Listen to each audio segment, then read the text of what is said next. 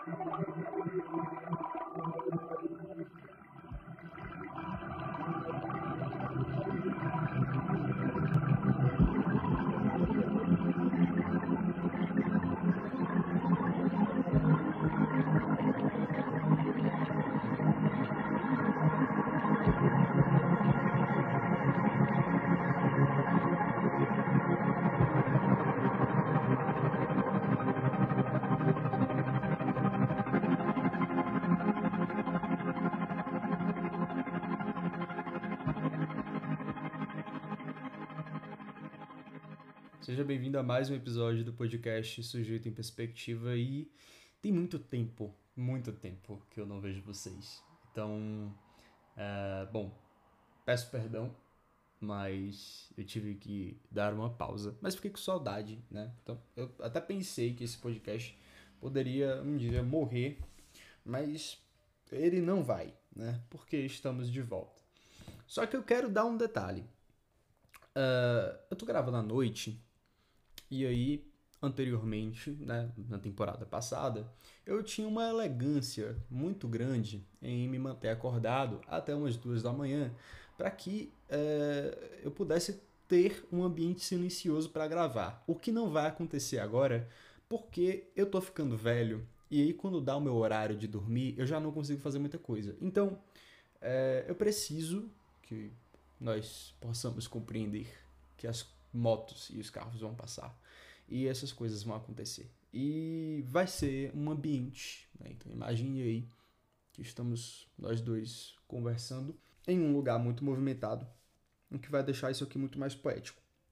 Então, olá, seja bem-vindo ao primeiro episódio da segunda temporada do podcast Sujeito em Perspectiva. Eu sou Brian Rangel e hoje nós vamos falar sobre um texto muito importante, um texto muito importante para mim, porque acabo eu de me lembrar que esse foi o primeiro texto que eu li na universidade. Então, quando eu pisei na universidade, o uh, professor Wagner, da matéria de Teoria do Estado e Ciência Política, é, me passou esse texto, que na época tinha outra importância, né? Então, primeira impressão sobre o texto é compreender é, o que seria o Estado descrito pelo Althusser dentro da lógica marxista, mas que hoje ele tem, ele ganha outra potência, porque o Althusser, meio que sem querer, ele vai fazer uma teoria da sujeição que tem uma potência tremenda, que reverbera em outros textos, né? tem um diálogo com várias outras teorias da sujeição, inclusive a teoria da sujeição butleriana,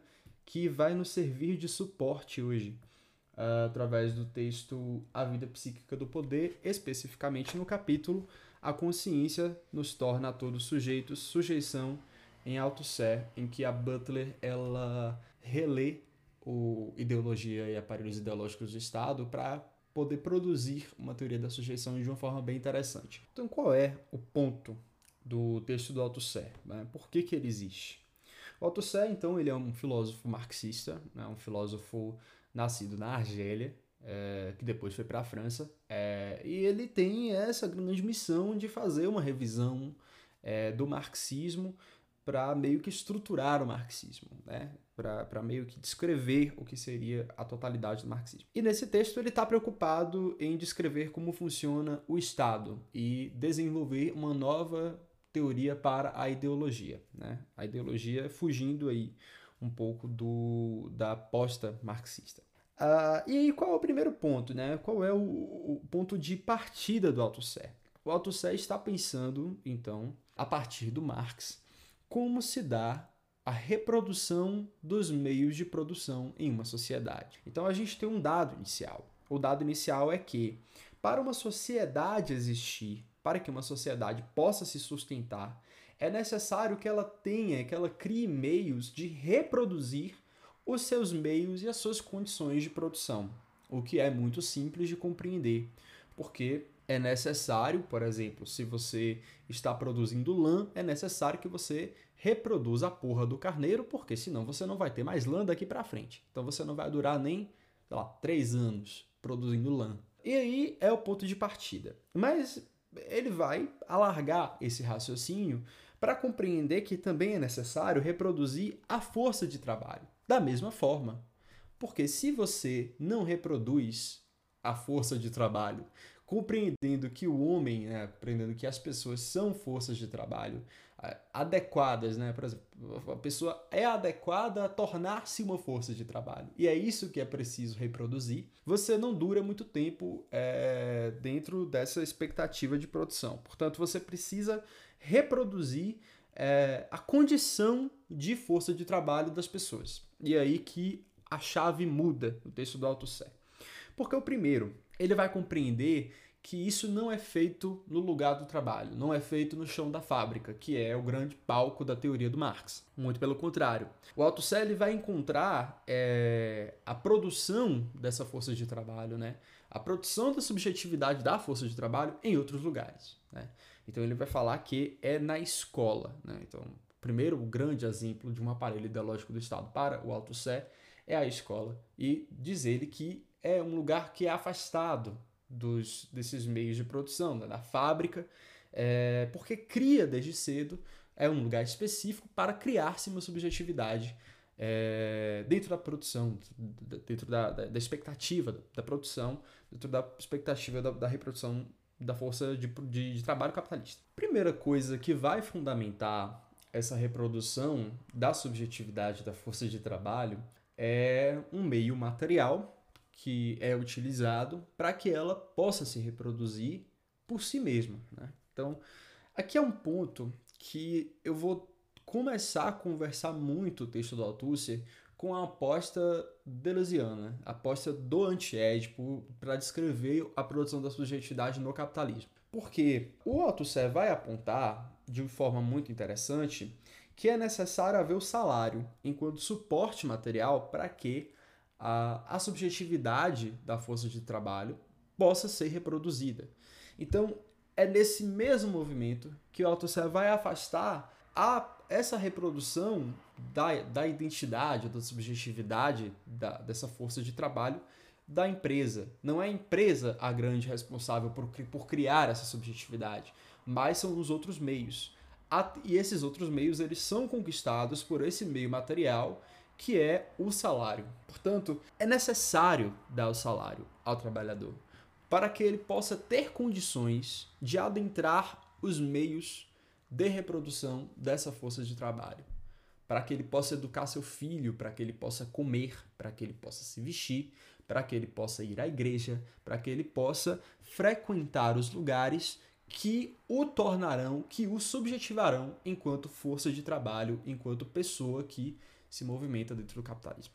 Então, a primeira grande virada do Alto Sé é propor que uh, a cultura, né, então os meios de suportes culturais, ideológicos, vão ser essa grande estrutura que vai fundamentar a criação de subjetividades. E isso né? Tem um suporte material, isso tem um suporte que condiciona esse processo, que é a própria condição do trabalhador de receber o seu salário para que ele possa fazer as coisas, para que ele possa frequentar esses lugares. E esses lugares, eles são responsáveis por inserir o trabalhador em uma ética, em uma moral, em um, um conhecimento técnico para que ele possa frequentar, para que ele possa reproduzir as condições de produção.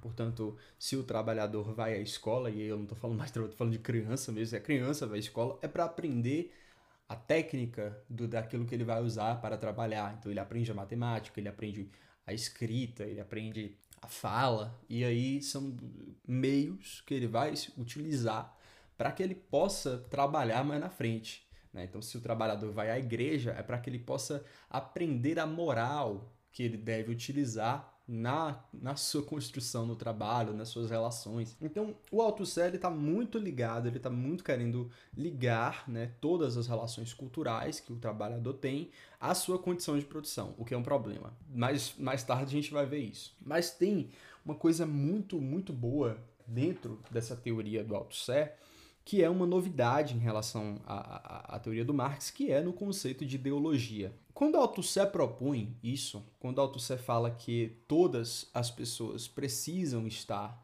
em contato com é, essas instituições que formam o caráter e que, que dão a técnica ao trabalhador para que ele possa reproduzir essas condições de trabalho, ele está dizendo que todas as pessoas em níveis mais ou menos parecidos, precisam estar dentro de uma condição ideológica, participando do processo de aprendizagem dessa condição ideológica, para que ela possa se sustentar durante bastante tempo. Portanto, desde um trabalhador braçal até um grande burguês, estamos falando de pessoas que estão convivendo com a mesma ideologia, participando de um mesmo, entre aspas, sistema de ensino que deu-lhes certas condições de trabalho para atribuir-lhes locais, lugares discursivos de poder é, em que eles vão reproduzir condições de produção. Então, é, quero citar um pequeno trecho do texto da Althusser, e aí eu vou abrir aspas, porque tem uma, uma, uma proximidade com o, a argumentação da Lusiana muito forte. Quando ele diz que a reprodução da força de trabalho tem, pois, como condição sine qua non não só a reprodução da qualificação dessa força de trabalho, mas também a reprodução da sua sujeição à ideologia dominante ou da prática dessa ideologia, com tal precisão que não basta dizer não só, mas também, pois conclui-se que é nas formas e sob as formas da sujeição ideológica que é assegurada a reprodução da qualificação da força de trabalho. Ou seja, todas as pessoas precisam estar inseridas nessa condição ideológica. Todas elas. Desde, eu estou falando desde um trabalhador braçal até um grande empresário. Porque eles estão sendo formados, eles precisam sustentar essa condição ideológica. O que é muito diferente, por exemplo, da aposta de ideologia do Marx, porque o Marx, é, quando propõe ideologia, ele vai dizer que a ideologia ela é feita de para. O que, que eu estou querendo dizer com isso? A ideologia é uma situação, é uma, é uma, uma fantasia que é construída da classe dominante para a classe dominada.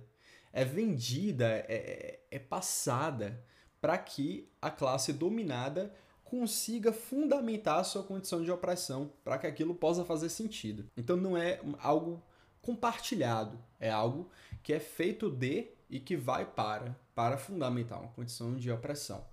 E aí, isso não tem muito sentido. E é aí que uh, o texto do Althusser vai se aproximar bastante da aposta deleuziana, porque o Deleuze ele vai compreender, o Deleuze e Guattari, eles vão compreender que o capitalismo ele suga todos os órgãos, né? Ele, e aí a gente fala muito de órgãos no texto de Deleuze, mas ele suga todos os corpos, todos os indivíduos para a lógica do capital-dinheiro. Então, é preciso que todas as pessoas, em diferentes níveis de opressão, é, precisem estar dentro dessa lógica, essa lógica de reprodução, essa lógica de produção, para que a coisa toda funcione em níveis diferentes. Pode ser o trabalhador braçal, mas também uh, o trabalhador braçal que está inserido em uma lógica de de reprodução e de trabalho, ele precisa todo dia levantar para fazer a mesma coisa, mas também o capitalista, mas também o grande burguês que precisa todo dia levantar para fazer a sua contagem de dinheiro. E aí a gente tem duas condições de vida diferentes, mas todas elas fundamentadas em uma lógica de repetição, de reprodução, fazendo sempre a mesma coisa, é, para fundamentar um, um, sistema axiomático do capitalismo. Então, essa é a primeira grande volta, é dentro do conceito de ideologia proposto pelo Althusser, que vai fazer um deslocamento em relação à teoria do Marx. É nesse momento que a gente vai precisar reconhecer com a posição do próprio Althusser em relação ao Marx dentro do texto, que é, uh, é que o Althusser ele está fazendo uma revisão crítica de, de alguns conceitos do marxismo, mas de uma forma muito envergonhada, porque quando ele vai colocar que algumas disposições do marxismo são meramente descritivas, ele está falando para a gente que não basta, né? que, não, não é obsoleto, é que não basta, que precisa ser melhorado. Mas a gente sabe que o que o Althusser fez foi algo que tornou a teoria do marxismo obsoleta, tanto como a Butler, quando recupera o Althusser e se desfaz de toda espécie de estruturalismo que ele provoca, que ele, que ele, que ele compreende, ela também está determinando que ele tornou-se, então, obsoleto enquanto estruturalista que ele é. Portanto, a gente vai retornar agora é, ao que seria a explicação do todo social no Marx, para a gente compreender algumas disposições bem interessantes do Althusser, também sobre a sociedade e o Estado.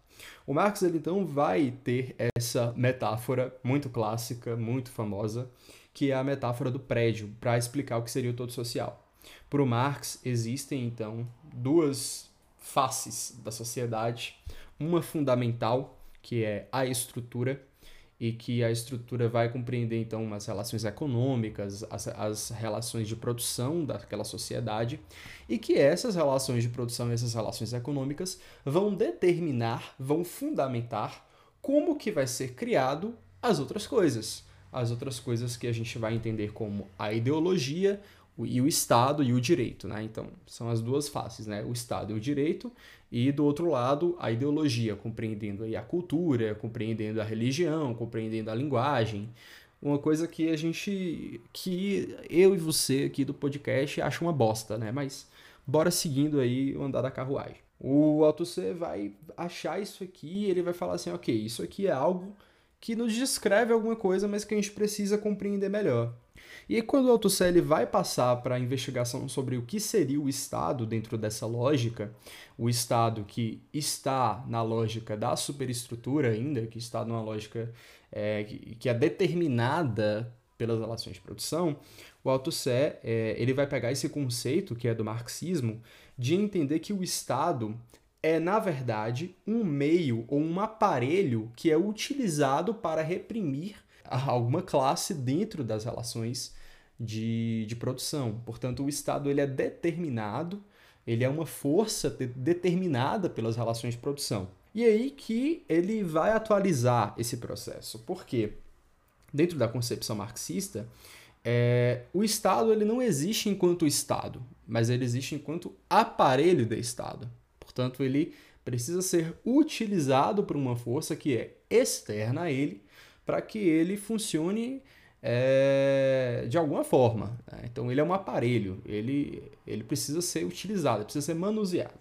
E aí é a partir dessa compreensão de que o Estado, então, ele é esse meio repressivo que as classes dominantes utilizam para segurar as relações de opressão, que o Althusser vai pegar esse, esse meio e vai compreender que existe, então, algo que diferencia que, que vai orientar o Estado para diferenciar duas faces do Estado, que é a primeira, um poder de Estado, e a outra, que seria o aparelho de Estado.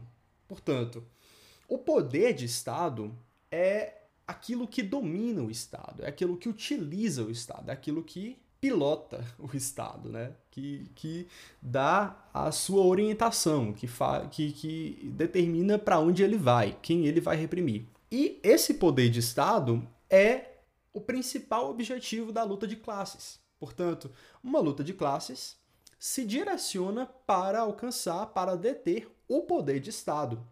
E esse poder de Estado, ele vai coordenar, ele vai deter, ele vai utilizar o que seria chamado de aparelho de Estado, que é toda essa força repressiva que compreende o exército, compreende o sistema jurídico, compreende isto é aquilo, para manter as relações de opressão.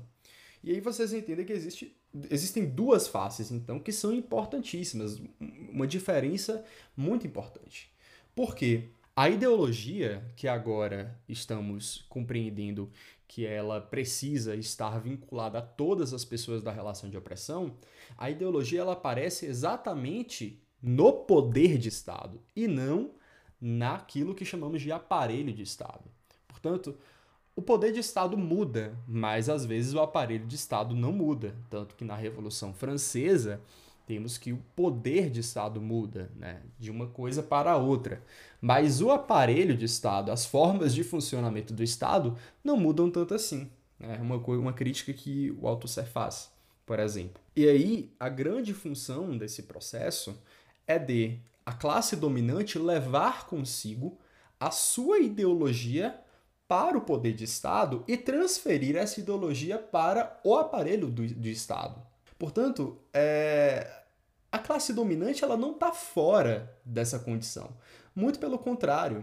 Quando, por exemplo, um grupo conservador toma o poder de Estado, ele está inserido na lógica ideológica que ele está levando para esse poder de Estado. Ele acredita nessa ideologia, mas ele, e aí ele faz com que essa ideologia corra pelos fluxos do aparelho de Estado, utilizando o aparelho de Estado para reprimir aquilo que ele ataca, aquilo que ele deseja exterminar é, dentro dessa lógica de poder, dentro dessa lógica de repressão.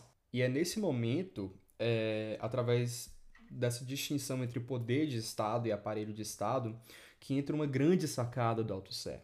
Porque o, o, o Althusser ele vai entender o aparelho do Estado como algo muito mais complexo do que a lógica marxista é, chegou a compreender. Uh, o Luiz Althusser, então, ele vai falar que o aparelho de Estado, ele também é dividido em dois. Então, essa estrutura, ela está entre poder de Estado e aparelho de Estado. Só que esse aparelho de Estado, ele também é dividido em duas formas de funcionamento. A primeira forma de funcionamento é o que o Luiz Althusser vai chamar de aparelho repressivo de Estado. E a principal forma de funcionamento do aparelho repressivo de Estado é funcionar pela repressão, pela violência direta física ou simbólica. Uh, o que ele está querendo dizer, então, é que o aparelho repressivo de Estado é o que existe enquanto instituição de Estado propriamente dita. E a gente está falando de prisões, a gente está falando do sistema jurídico, a gente está falando do direito, a gente está falando é, de qualquer coisa que promova uma ligação direta entre o Estado e o sujeito. Talvez aí, de um ponto de vista crítico, a gente possa compreender até a porra do direito civil também como aparelho repressivo de Estado, ao determinar quais são as condições de subjetividade que o sujeito poderá é, se inscrever na sociedade, as condições de gênero, as condições de domicílio, é, etc. Mas é uma discussão mais, mais longa do que isso. Então a gente consegue entender desde já que existe essa, essa força que é unificada, que vai determinar uma relação direta, repressiva, física, é, violenta entre o Estado e o sujeito. Mas existe algo paralelo a isso, que vai dar título ao texto do Luiz Althusser, pela própria importância que essa descoberta vai, vai ter, é, que são os chamados aparelhos ideológicos do Estado. Em plural, porque são vários aparelhos, né, diferentes, diferentes aí do, do que seria o aparelho repressivo de Estado. E o que, que seriam esses aparelhos ideológicos do Estado? Qual, qual é a diferença dos aparelhos ideológicos do Estado em relação ao aparelho repressivo de Estado? A primeira diferença é que, enquanto o aparelho repressivo de Estado ele vai funcionar através da violência, seja ela física ou simbólica, mas sempre repressiva, do lado de cá, os aparelhos ideológicos do Estado eles vão funcionar massivamente, né? principalmente pela ideologia. Portanto, existe uma mistura, um balanço entre os dois. Então, quando o, o Luiz Althusser está citando, por exemplo, o exército, o sistema jurídico, sim, eles funcionam pela repressão e pela violência, mas existe algo da ideologia que precisa estar ali para deixar a coisa coesa, né? deixar a coisa firme, etc. Já nos aparelhos ideológicos do Estado, eles também vão funcionar de alguma forma pela violência, mas a ideologia ela atua de forma massiva. Então, assim, quando ele vai citar é, o aparelho ideológico da escola, da religião, o aparelho ideológico político, o aparelho ideológico familiar, o aparelho ideológico sindical, da informação, cultural, são aparelhos que precisam funcionar massivamente pela ideologia mas eles vão ter alguma, alguma coisa de repressão física ou simbólica. Então a escola vai ter uma repressão física ou simbólica, física mais um pouco para trás, agora extremamente simbólica. A família também vai ter uma repressão física ou simbólica, principalmente na produção dos papéis de gênero e sexualidade. Então a gente tem é, esse processo muito misturado, mas a gente pode fazer uma distinção que é na forma dessas coisas operarem, né? Uma outra diferença muito fundamental é a de que o aparelho repressivo de Estado ele é um só, ou seja, ele compreende apenas esse conjunto de instituições que estão sempre ligados, sempre coesos ao funcionamento do Estado enquanto instituição. Já os aparelhos ideológicos do Estado, eles são essa fonte inesgotável de instituições privadas que elas podem ser difusas entre si, elas podem assumir ideologias diferentes, por exemplo. Então a gente tem um aparelho cultural que ele pode ser extremamente diferente de um aparelho religioso, mas eles estão funcionando os dois de formas paralelas, ambos sendo tocados por um regime ideológico próprio, mas um regime ideológico. Então a gente já tem aqui é, essa distinção uh, que também vai promover uma diferença entre o funcionamento dos aparelhos repressivos do Estado, o aparelho repressivo de Estado no, no singular, enquanto sendo propriamente público. Ele é, ele funciona no público. Enquanto os aparelhos ideológicos do Estado, eles estão funcionando no privado. E aí o privado a gente vai ter que compreender no funcionamento da própria subjetividade do indivíduo, é, na casa do indivíduo, a família, como ela se estrutura, como ela se organiza, a moral da família, com a moral cristã, por exemplo, orientada para um aparelho religioso, o filho que vai à escola e também é um processo privado, ele retorna, ele, ele compreende o mundo através do que ele aprende na escola, as relações de produção, etc. Então, a gente tem essas diferenças que vão orientar esse processo. E o que fica de mais importante disso é que o Althusser compreende que para deter o poder do Estado, né, naquela diferença lá inicial que a gente colocou, é preciso Primeiro, reconhecer que os aparelhos ideológicos do Estado produzem uma coesão que vai permitir que aquela classe dominante esteja no poder do que detém o poder de Estado por mais tempo. A gente pode compreender, por exemplo, a ascensão do bolsonarismo através disso. Uma, porque existiu uma forte disparidade entre o que seria o poder de Estado dentro do governo Lula e essa disparidade em relação aos aparelhos ideológicos do Estado na família e na igreja, que estavam se orientando por regimes ultraconservadores. E aí a gente tem uma, uma, uma, uma reviravolta política, que é quando os aparelhos ideológicos do Estado promovem uma figura que sobe e detém agora o poder de Estado, que é a figura do conservadorismo personificada em Jair Bolsonaro. Então a gente é, precisa compreender, e o Luiz Althusser fala isso, que a gente precisa entender que os aparelhos ideológicos do Estado eles são arenas de confronto político.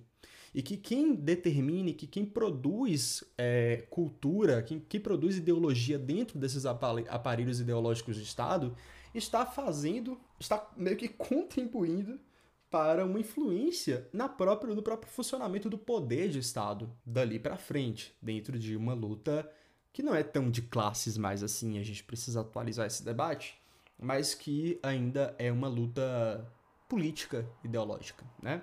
É importante notar é, nesse ponto que os aparelhos ideológicos do Estado, os aparelhos repressivos do Estado, eles funcionam de forma interdependente entre si. E é aí que a gente tem que observar, por exemplo, é, a grande aproximação do texto do Deleuze-Guattari com o texto altusseriano quando o, o Althusser ele vai propor que quando os aparelhos ideológicos do Estado eles entram em uma convulsão muito forte diante é, da pluralidade de ideologias que estão formando esses aparelhos ideológicos do Estado, cabe aos aparelhos repressivos do Estado utilizarem essa violência para censurar, para barrar uma parte dos aparelhos ideológicos do Estado que está comprometendo a coesão daquele sistema político ou daquele sistema de poder de Estado. Então, é, a relação que é proposta aqui é muito similar à relação que é proposta pelo Estado deleuziano, quando o Deleuze e o Guattari eles vão propor que o Estado ele é essa ferramenta do capitalismo que meio que vai determinar um limite lógico para a atuação dos fluxos esquisos é, dos fluxos desterritorializados pela própria ideologia, pela própria construção de cultura é, que vai fundamentar o sistema capitalista. Então, veja bem, uh, o capitalismo ele precisa da ideologia, óbvio. O sistema de produção precisa da ideologia para tornar esse fluxo de produção coeso, para que as pessoas tenham por que viver e por que trabalhar. Só que quando é, esse regime de ideologias ele começa a ficar muito agitado, quando essas ideologias começam a comprometer a fundamentação ética e, e moral do porquê as pessoas trabalham, então assim, quando os fluxos esquisos eles se tornam muito constantes, cabe ao Estado ou aos aparelhos repressivos de Estado é, quebrarem essa barreira através da violência que vai formar o que a gente conhece hoje como regimes totalitários ou regimes conservadores. E aí abro interpretações sobre qualquer sistema político que vocês queiram é, colocar aqui, mas nosso maior exemplo é o que a gente está vivendo hoje é, com a crise do conservadorismo bolsonarista, enfim. Então, a gente tem esse ponto de interdependência entre essas duas entidades. Luiz Althusser vai seguir, então, é, para um ponto que é muito importante no texto dele, pra, mas assim, que para a gente não, pelo menos para mim, não faz muito sentido. Uh, ele vai fazer uma, uma breve análise histórica para reconhecer quais são os, os aparelhos ideológicos de Estado que, enfim, foram atuaram de forma predominante por bastante tempo. E ele vai concluir de forma bastante rápida, muito precisa, que a Idade Média, a, a, o aparelho ideológico religioso foi o predominante, porque ele concentrava dentro de si algumas estruturas políticas, algumas estruturas da moral, algumas estruturas da família, e conseguia coordenar aquilo dentro de um, um sistema ideológico único, né, muito coeso. Só que aí, na passagem para a modernidade, para o sistema capitalista, o Althusser vai entrar em um debate que vai colocar o sistema político ao lado do sistema escolar para fazer uma breve análise do que predomina. E ele vai entender, de, a partir disso, que o sistema escolar ele é o aparelho ideológico predominante, porque ele pega todas as crianças que estão em situação de vulnerabilidade de consciência é, por oito horas por dia, por sete dias da semana, para fazer, para colocar aquelas crianças para absorver a moral e a ética do sistema capitalista, né?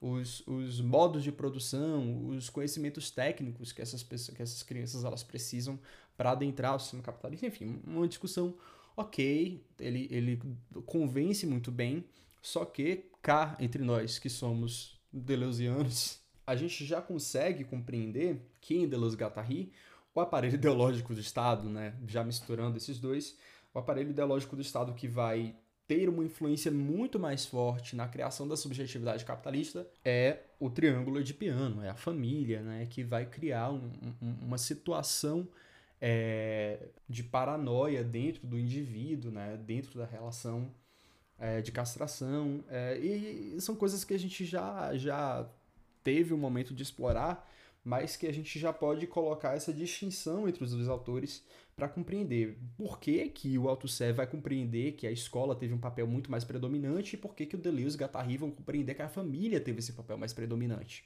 É nesse momento que o Althusser vai começar a se preocupar sobre como sair da mera teoria descritiva que ele acusa Marx de fazer para passar para um patamar mais profundo de como se dá as relações de reprodução da, da, da força de trabalho.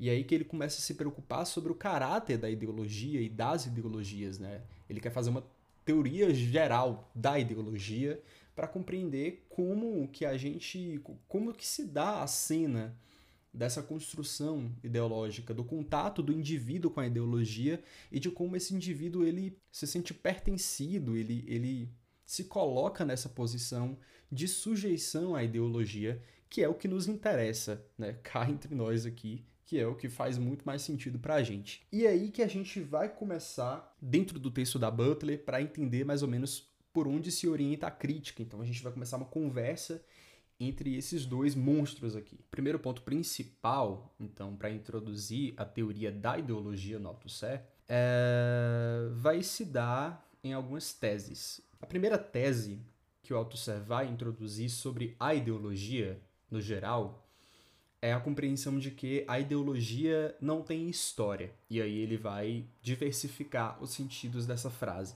Ele vai dizer que em Marx, a ideologia para Marx também não tem história, mas em um sentido diferente do que ele está propondo aqui. Porque em Marx, a, a ideologia, resgatando essa, esse direcionamento que Marx dá para o que seria a ideologia, é que a ideologia não tem história porque a ideologia é uma, uma compreensão fantasiosa sobre a realidade, que é a realidade das relações de produção e das relações econômicas.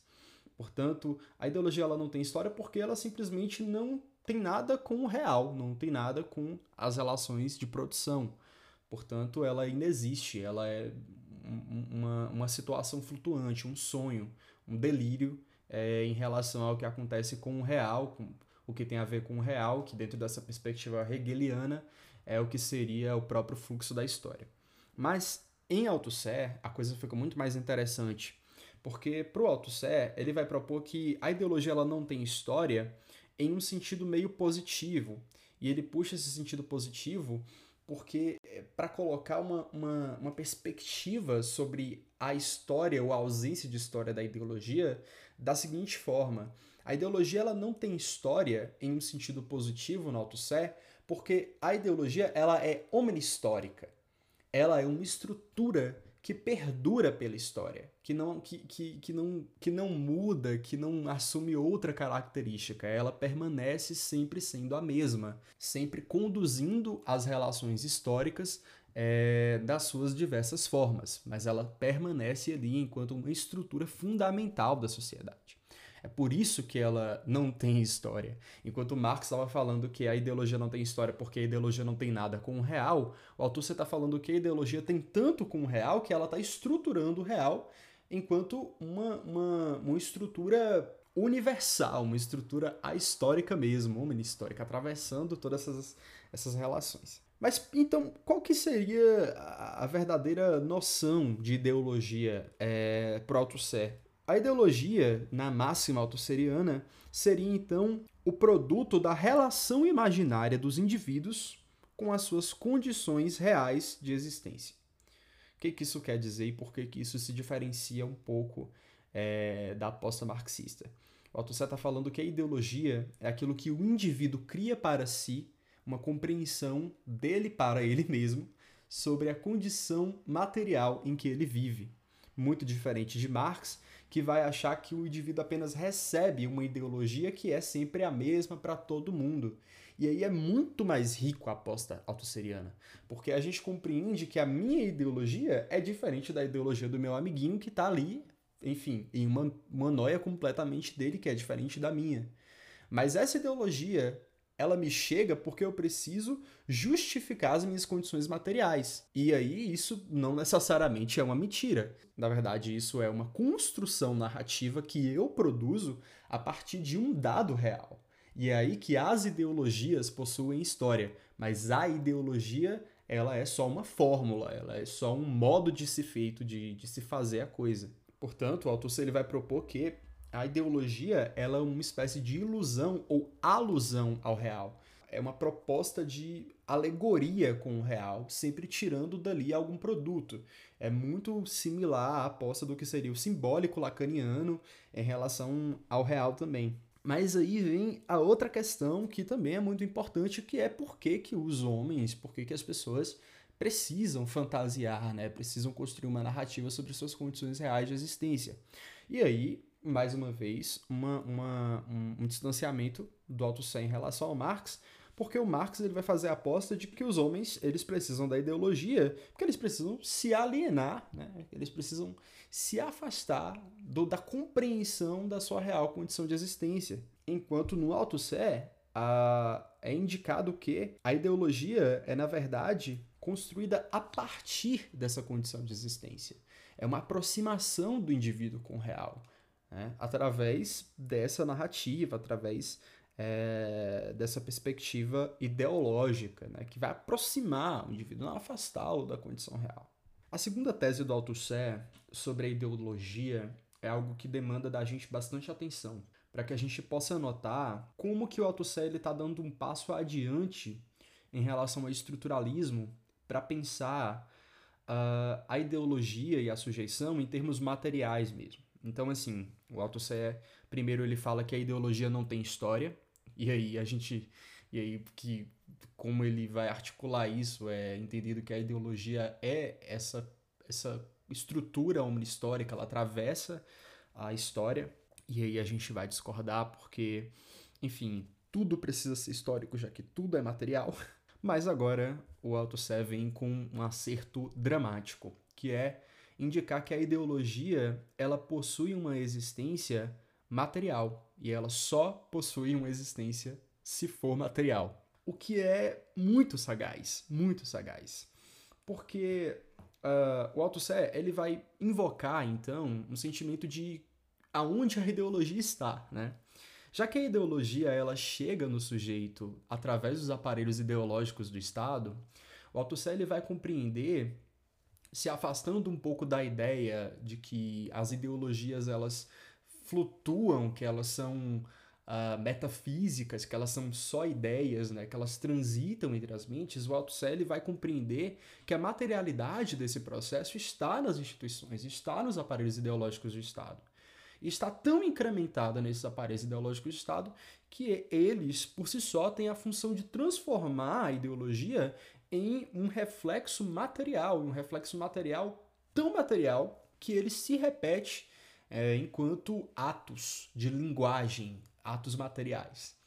Tá meio complicado, pode ficar meio complexo, mas ele traz um exemplo fantástico é, e que a Butler ela vai retomar para trazer algumas críticas bem interessantes, que é Uh, o Althusser ele fala, por exemplo, que quando o sujeito ele está sendo, ele vai a, a, ao aparelho ideológico religioso, por exemplo, ele precisa seguir com algumas, algumas ritualidades, né? Então, assim, para que você seja cristão, você precisa ajoelhar, você precisa rezar, você precisa unir suas mãos, você precisa fazer todo esse tipo de procedimento que te assujeita na condição de cristão através de um fenômeno material, que é o ajoelhar.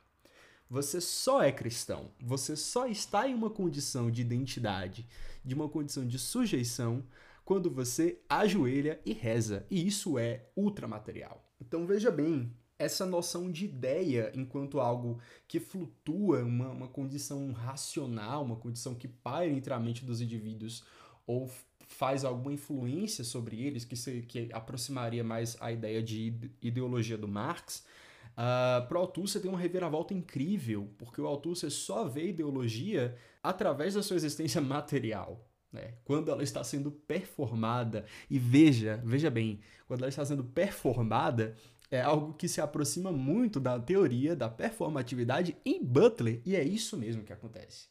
Então a Butler ela está se aproveitando dessa sagacidade e desse dessa luz que pairou na cabeça do Althusser nesse momento para criar uma teoria muito profunda sobre como o sujeito ele é produzido em gênero e performatividade através da materialidade discursiva e linguística, que é um giro epistemológico que promove essa própria criação de uma subjetividade. Nessa perspectiva, o que faz o cristão não é um acordo moral e ético com Deus ou qualquer coisa desse tipo. O que faz o cristão é, antes de tudo, o ato dele de ajoelhar e rezar, brother. Isso é incrível.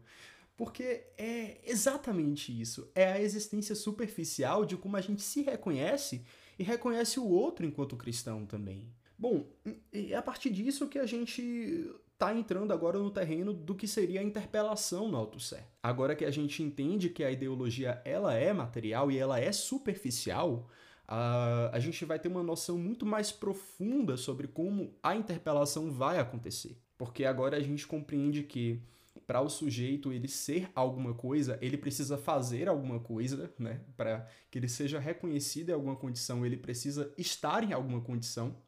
Então a gente percebe que o sujeito ele precisa da ideologia para que ele possa adentrar a linguagem, aos regimes de linguagem, as relações. Mas a gente percebe também que a ideologia ela só vai existir em função do sujeito, portanto, existe uma vulnerabilidade dupla aqui. O sujeito ele precisa da ideologia, mas a ideologia também precisa do sujeito, porque sem sujeito a ideologia não existe. Então a gente está percebendo agora um caráter muito mais profundo dessa relação entre ideologia e sujeito, que vai se concretizar na cena da interpelação, que foi, sem dúvidas, a coisa mais sagaz que o autor vai propor dentro desse texto. A interpelação é uma cena muito simples, ela é muito emblemática e ela funciona muito bem. A interpelação é essa cena em que existe alguém passando na rua, alguém que a gente ainda reconhece como indivíduo, e aí existe um oficial da lei. A gente vai colocar que era um policial. E esse policial, ele vira para essa pessoa e fala: "Ei você".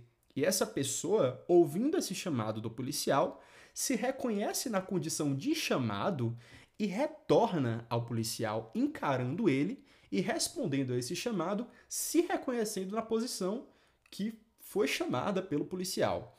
veja quantos detalhes tem nessa cena. E essa cena é só a porra de um giro.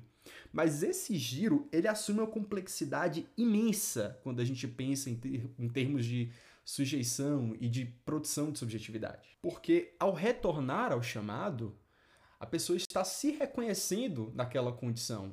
Portanto, diante de uma ofensa, por exemplo, que uh, é proferida a alguém, no momento que essa pessoa se vira, ela está se reconhecendo na condição de ofendido, portanto, se reconhecendo no xingamento, assumindo para si aquilo, a ofensa que foi proferida. É como se a ofensa fizesse parte agora do sujeito.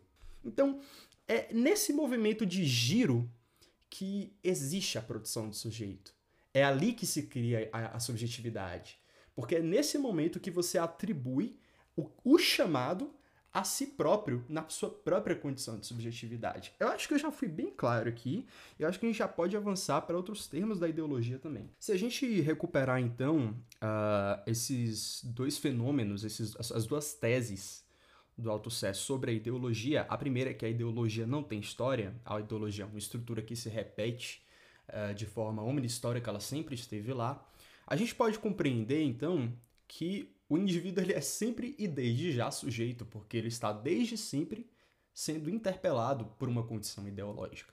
Então, é como se não existisse possibilidade em nenhum momento histórico de não haver ideologia e não haver, portanto, sujeito. O Althusser vai dar um exemplo fenomenal, que é, por exemplo, a pessoa que ainda não nasceu, que só foi concebida, e ela já é desde já uma ameaça, um vir a ser sujeito.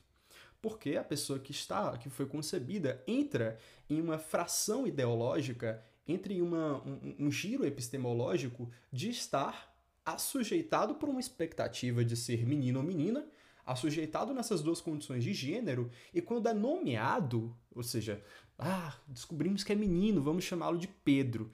Pedro, esse nome já assujeita, ou desde já torna o sujeito antes mesmo dele nascer. Portanto, a primeira posição que a gente pode assumir aqui para nossos estudos de sujeição é que somos desde já sujeitos e não podemos fugir dessa condição. Mas em Butler isso vai ficar muito, muito mais profundo, muito mais é, interessante de, de se notar. Só que aqui em Althusser, uh, ele vai se valer muito, e talvez isso seja objeto de crítica, uh, ele vai se valer muito da metáfora religiosa, da metáfora do Deus que chama o, o, seu filho. Por quê? O Althusser, quando ele vai interpretar o aparelho ideológico religioso, e não só ele, mas todo o sistema de sujeição através disso, ele vai recorrer a, ao momento em que Deus chama alguém. Né? Deus vira para uma pessoa, para Moisés, e fala: Moisés. E aí Moisés retorna para Deus e fala: E aí, Deus, sou eu. Eu sou Moisés.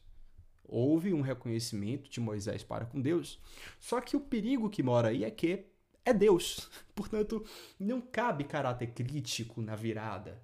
Porque você não pode desrespeitar o chamado de Deus. Deus te dá a porra da vida. Você precisa retornar. Você precisa uh, atentar-se ao chamado de Deus. Então, uh, existe aí um confronto, né?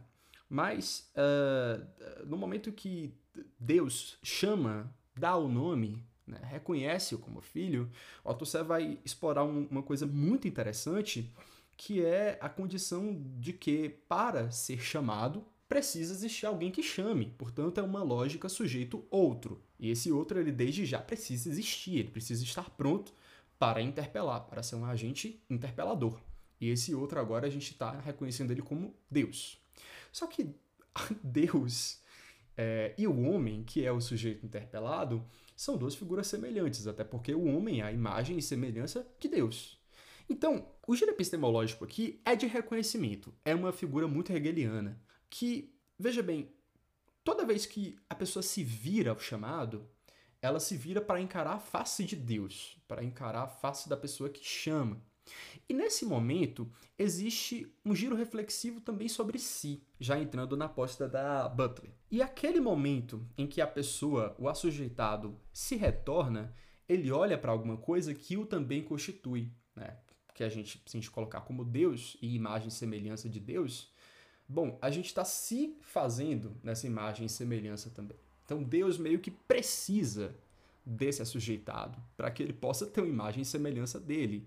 Então ele se qualifica nessa condição de, de, uh, de chamado do mesmo jeito que ele também se qualifica nessa condição de interpelador, né? daquele que chama. Uh, e eu não sei se está ficando muito confuso, mas veja bem, é só para explicar que o giro reflexivo promovido aqui vai uh, gerar dois resultados. O primeiro resultado é da pessoa que se reconhece no nome chamado. Mas o segundo resultado é que essa pessoa vê uma semelhança com aquele que é chamado, num ato de reconhecimento mesmo.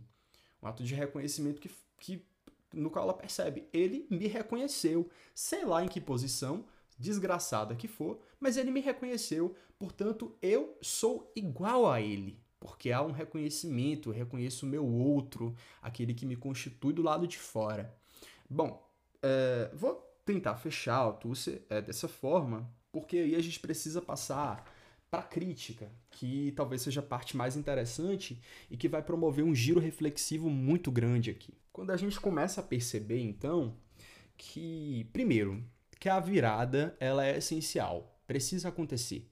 Por quê? Já passando o debate para Butler, a Butler ela reconhece que uh, esse giro ele, ele dá desesperadamente, né? Não, é uma posição acrítica. Mas o que interessa é que não há sujeição sem o giro.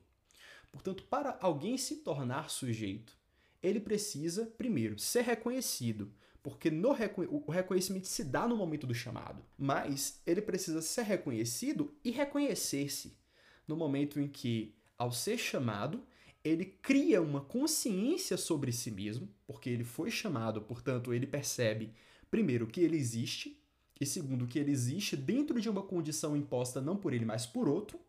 E aí é nesse momento que ele, que, que o sujeito interpelado, ele faz uma dobra sobre si mesmo quando essa condição do chamado cai sobre ele mesmo. E aí ele se reconhece nessa posição e vira e aí é nesse momento do giro que ocorre, é, que, que se dá por vencido, né? que, que acontece o complemento, que, que termina a sujeição. Primeiro que há um giro, mas a gente precisa entender que há um desejo de girar. Porque é só no giro, né? é só é, nesse momento da virada, do reconhecimento, que você consegue ser reconhecido pelo outro e que você consegue criar uma consciência de si, numa, numa ética, numa, numa proposta muito hegeliana. Mas aí o que, que acontece? Por que, que esse interpelado ele gira criticamente?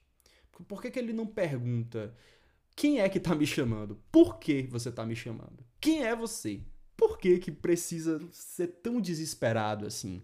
Por que, que existe essa atribuição de culpa? E veja bem a atribuição de culpa uh, já puxando para essa essa descrição do Althusser que é muito religiosa. Então, eu preciso me virar entendendo que eu vou ser colocado em uma posição subalterna em relação a quem me chama. Tanto é no policial. Se o policial me chama, eu fiz algo de errado. Então, é uma atribuição de culpa que recai sobre mim e faz com que eu, que eu gire acriticamente, me colocando nessa posição de culpa que sabe lá Deus por que eu estou me colocando, mas eu me coloco. Então, cabem duas críticas muito importantes da Butler com relação à proposta metafórica do Althusser em relação a essa interpelação dentro da teoria cristã do chamado divino. Que é, bom, se Deus chama e Deus é uma entidade eterna, a gente compreende que a interpelação e a ideologia também são entidades eternas. Entidades eternas e que não são neutralizáveis. Então não existe agência e não existe ativismo que possa mudar essa condição uh, da ideologia. E aí isso é meio que muito ruim. Não é algo positivo, não é algo que apresenta alguma saída, algum, alguma outra possibilidade. Mas também revela uma posição de dependência do sujeito em relação à lei.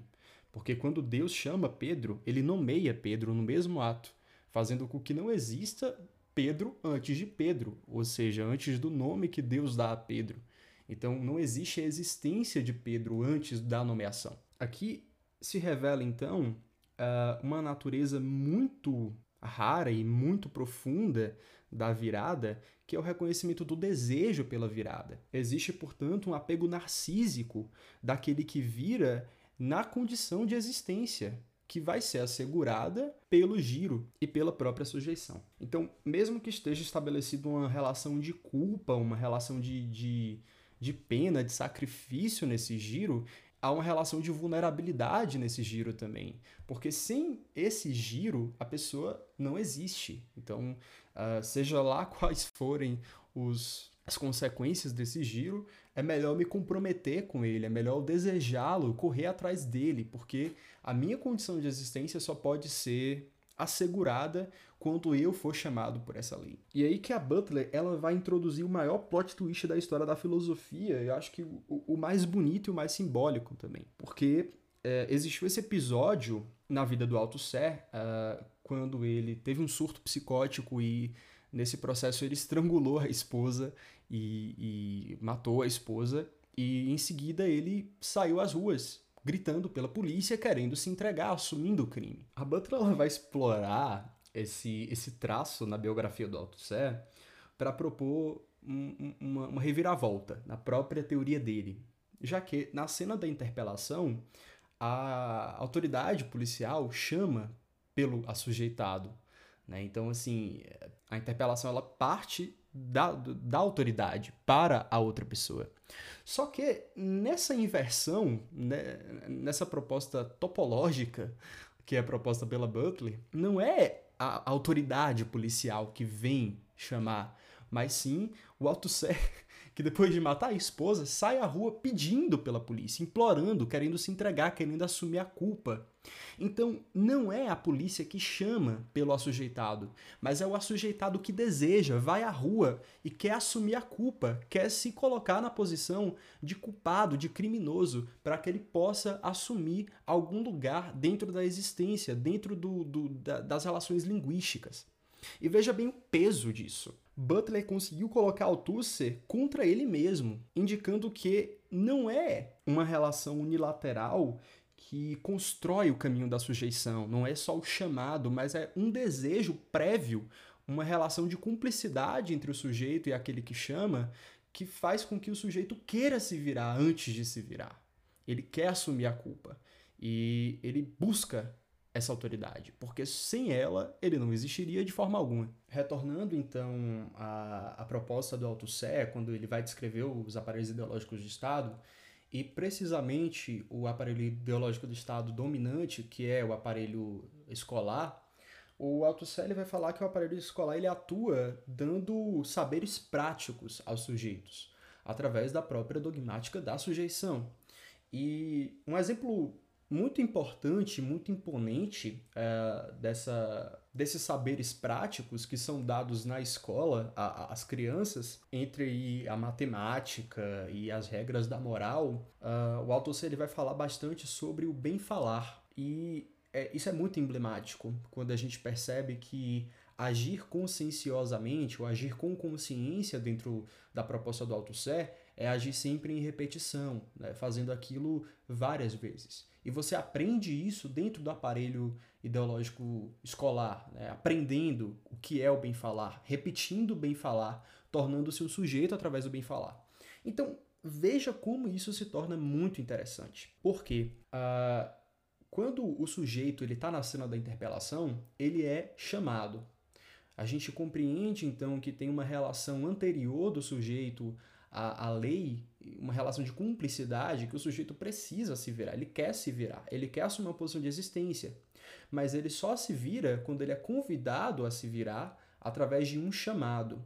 E é esse chamado, né, ou seja, o chamado que é falado, que faz com que o sujeito retorne à lei. E nesse processo, se a gente retomar o que o sujeito vai aprender no aparelho ideológico da escola, que é o bem falar, o sujeito não só vai se reconhecer no chamado, como ele vai aprender a chamar. E é aí que a gente vê o exemplo que o Althusser dá do Deus que faz o homem à sua imagem e semelhança. Porque o sujeito que se vira precisa aprender a chamar outros sujeitos também para para repetir essa lógica de sujeição é, e replicar os meios, as forças de produção. Compreendem como esse arco se fecha agora? Então, uh, o que a Butler vai compreender aqui, que é muito importante, é que existe um agir conscienciosamente, agir com consciência, que implica o bem falar, portanto, aprender a falar e o aprender a chamar ou seja, aprender a interpelar, mas que coloca o sujeito em uma posição de repetição que implica a ele meio que um pedido de perdão àquele que ele chamou. Fazendo a citação na página 126, a Butler vai dizer que o Althusser usa conscienciosamente, entre aspas, colocando um relevo à forma como o trabalho é moralizado. O que ela está querendo dizer aqui? que o trabalho é moralizado. Essa repetição daquilo que se aprendeu tem um peso moral, que é atribuído pela culpa. Ou seja, você aprende isso, mas você aprende isso em tom de dever fazer. Você precisa fazer aquilo para se quitar de uma posição que foi lhe colocada inicialmente. E é lá no final do parágrafo que ela fala: quitar-se conscienciosamente é então interpretar o trabalho como uma confissão de inocência ou uma demonstração ou prova da ausência de culpa perante a exigência de confissão implícita por uma acusação insistente. Podemos então entender a submissão às regras da ideologia dominante como uma submissão à necessidade de provar a inocência diante da acusação, a submissão à exigência de provas uma execução dessa prova e a aquisição do status do sujeito em conformidade com os termos da lei, interrogativa e através dessa conformidade. Tornar-se sujeito, portanto, é ter sido presumido culpado, depois julgado e declarado inocente. Como se essa declaração não é um ato único, mas um status reproduzido incessantemente. Tornar-se um sujeito é estar continuamente no processo de quitar-se da acusação de culpa. Perceba então que aprender um trabalho e o peso moral de performar o trabalho, fazer ele todo dia, é como se você tivesse aprendido, você tivesse se visto na posição da lei, quisesse assumir a culpa e você agora tivesse pagando pela culpa de não ser um sujeito ou, ou, ou estar na posição de não ser nada, ou não objeto, ou a abjeção. E é nesse processo de repetição do ato, ou é nesse processo da performance, que você meio que performa ou, ou aceita ou se quita dessa, dessa posição de culpa, provando que você é um bom cidadão, agindo conforme aquilo que manda a lei, ou o que a lei performou no momento que ela te chamou.